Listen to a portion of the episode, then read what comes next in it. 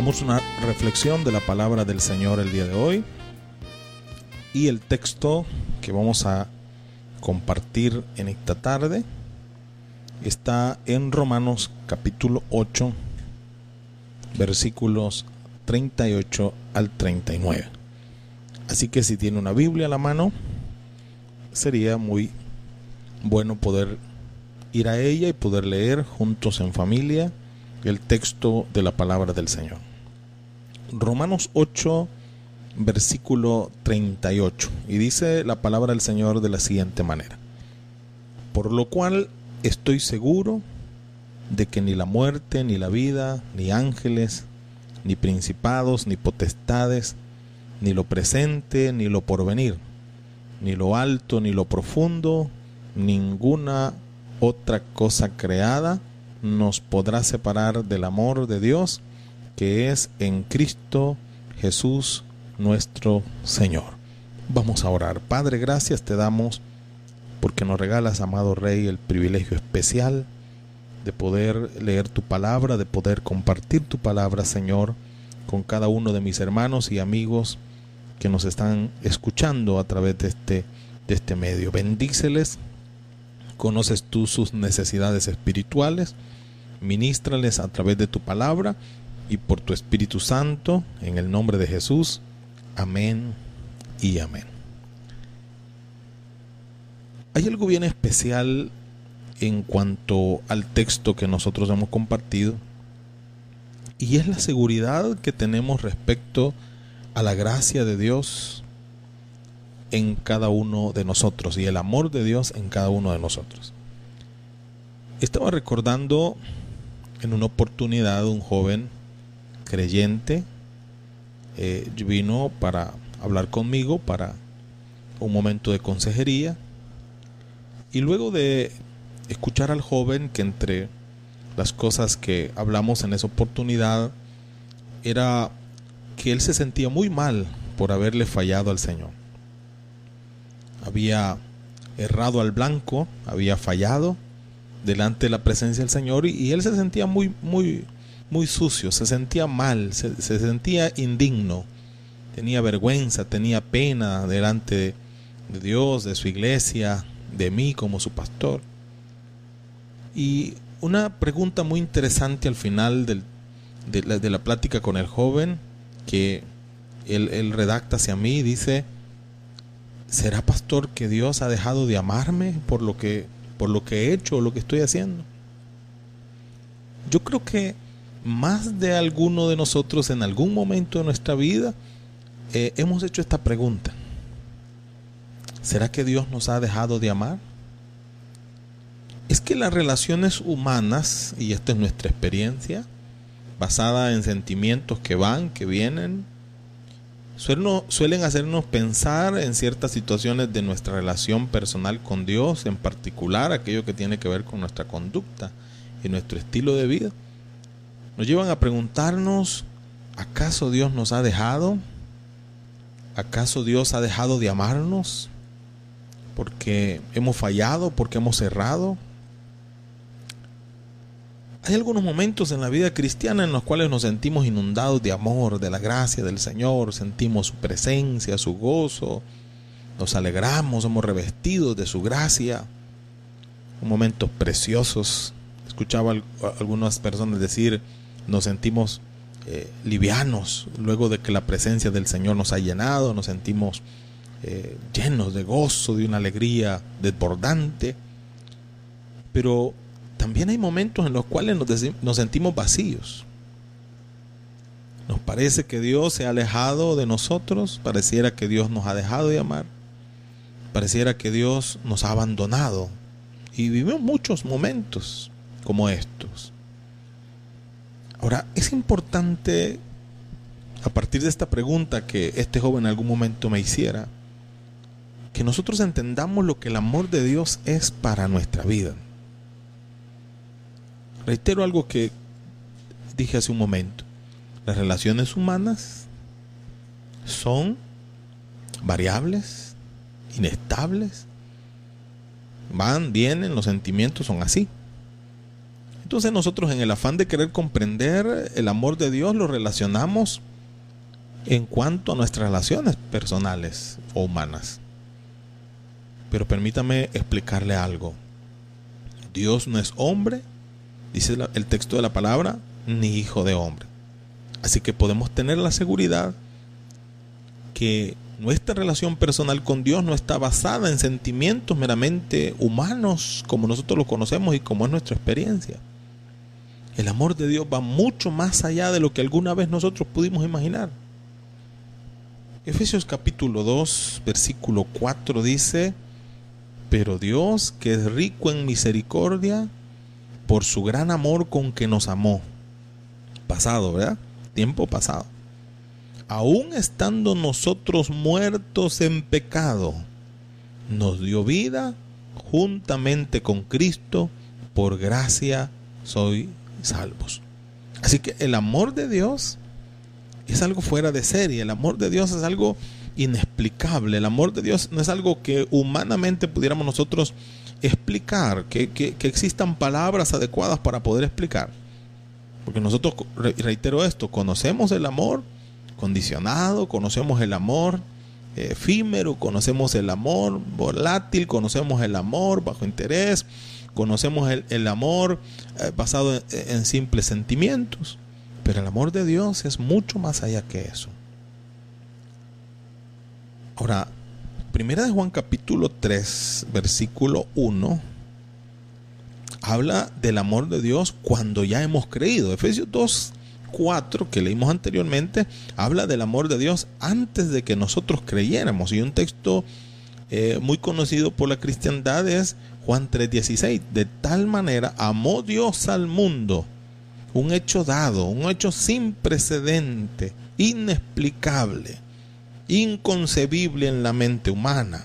Ahora, primera de Juan capítulo 3, versículo 1 habla de el amor de Dios actuando en la vida de aquel que ya ha creído. Entonces dice el texto, mirad cuál amor nos ha dado el Padre para que seamos llamados hijos de Dios.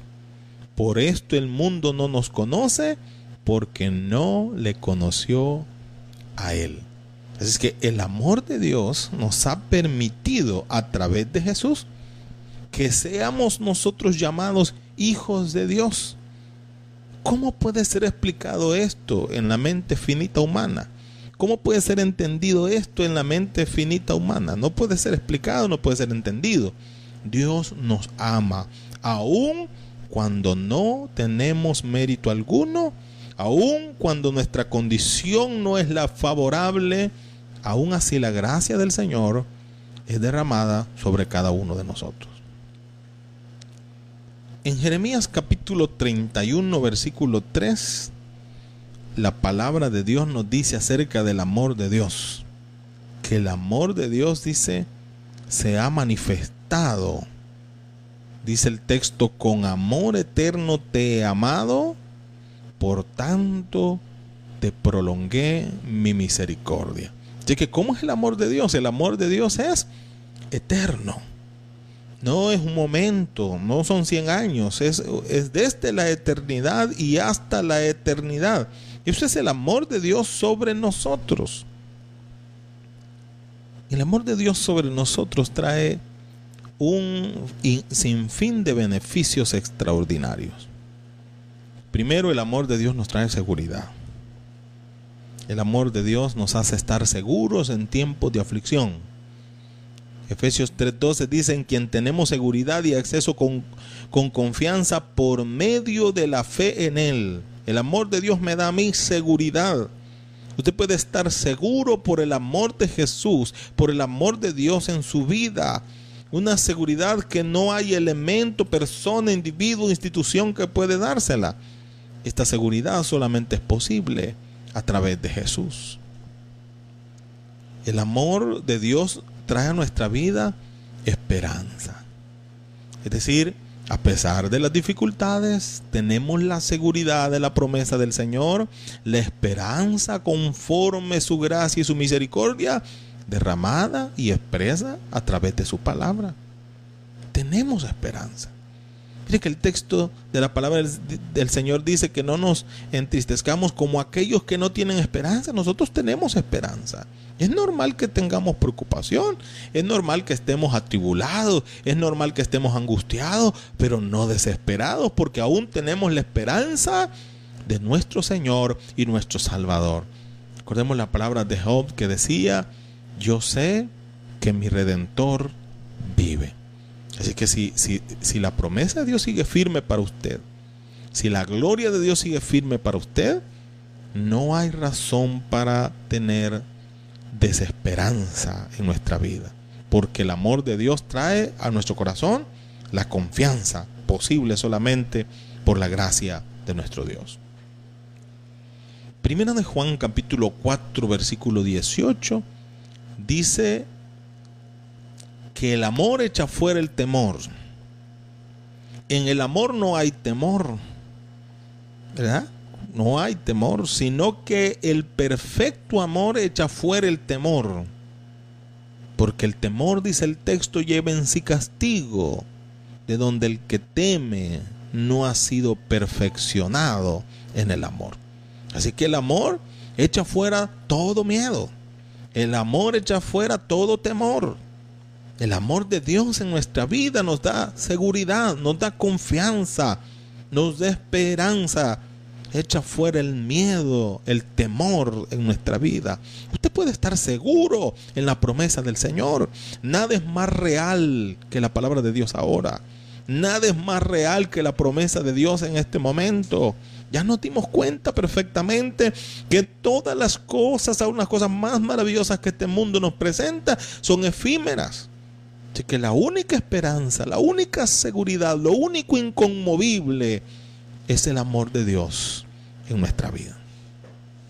Finalmente dice que el amor de Dios nos mueve a una actitud positiva y de servicio. Esto de la actitud es algo muy determinante. ¿verdad? Cómo nosotros estamos viviendo, cómo nosotros estamos relacionándonos con las demás personas, cómo nosotros estamos viviendo nuestra, nuestras situaciones difíciles.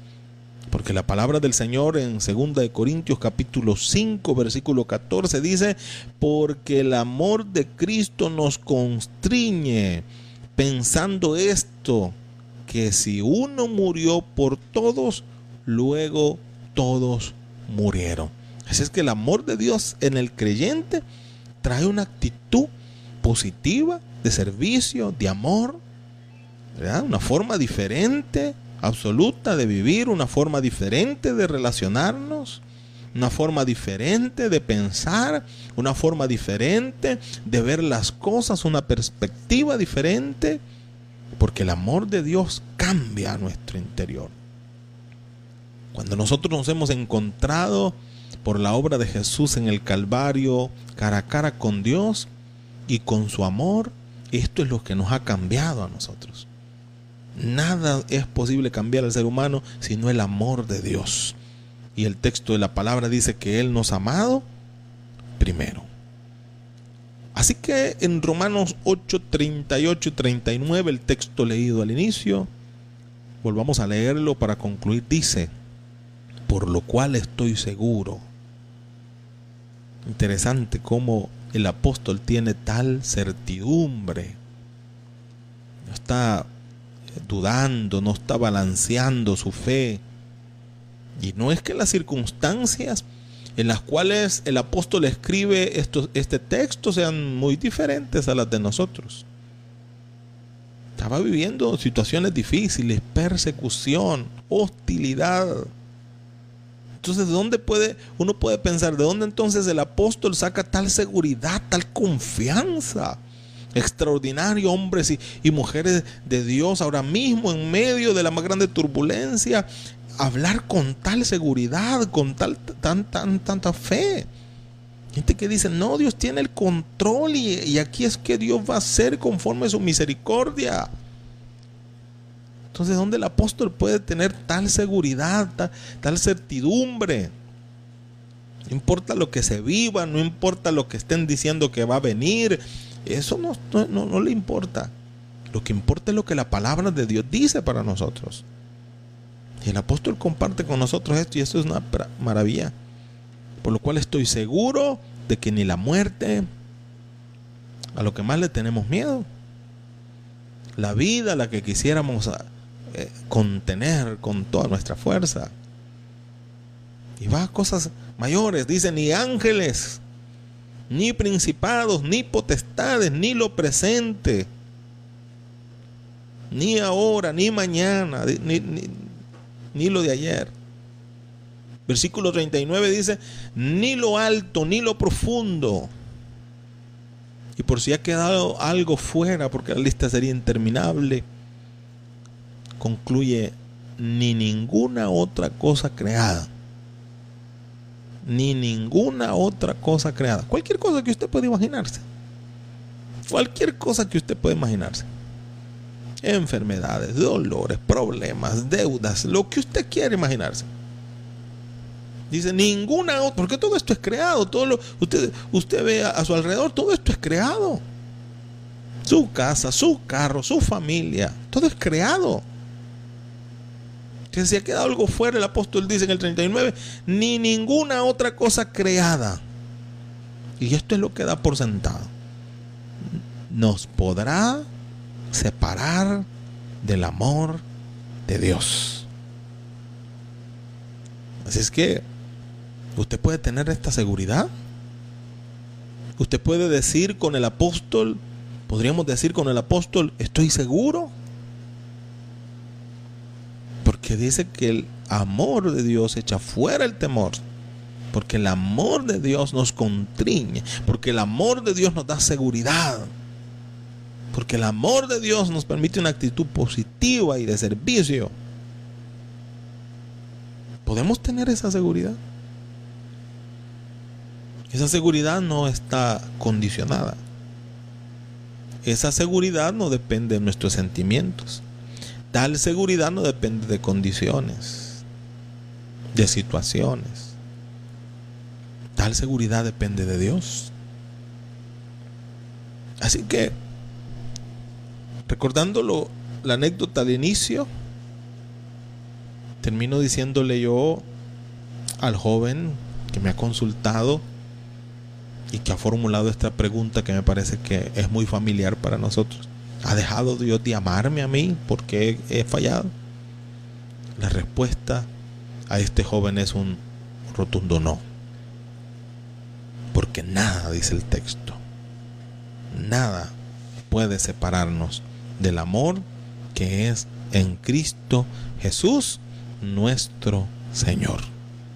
No hay nada ni nadie que pueda separarlo de ese amor inconmovible de la persona de nuestro Señor y nuestro Salvador Jesucristo.